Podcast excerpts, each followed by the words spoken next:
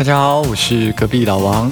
昨天推荐的意大利乙级附加赛小分是过了，但是最后那一球踢反了啊！我忽略了一个附加赛的规则，总比分若是相同的话，排名高的就会晋级。昨天斯佩奇亚排名高啊，难怪你被踢球了还不慌不忙的。今天呢是欧联杯的总决赛。由塞维利亚对阵国际米兰，先跟大家说说盘口，因为盘口没什么好说的，你不动我不动，盘口说不动就是不动，欧赔还可以有全面上涨啊！看这个盘口实在是不晓得要怎么搞。那但是国米近期的比赛场均没有低于两球以下的，看来国米今天应该还是会维持这个比较凶猛的踢球状态。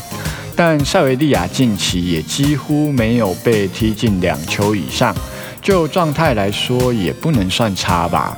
正因为两支球队的防守表现都不错，今天怕是很难大比分开出来，除非说塞维利亚的后防被踢到生活不能自理，不然我看今天若是踢炸了，也顶多二比二而已。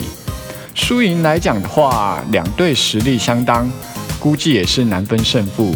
但我心里是支持国际米兰的。根据最近开地狱列车的经验来说，我支持国际米兰。那各位听众们，你们斟酌喽。以上是今天的分析，总结起来，我个人推荐国际米兰独赢，全场总入球二至三球。如果喜欢我的节目，请帮我订阅加分享。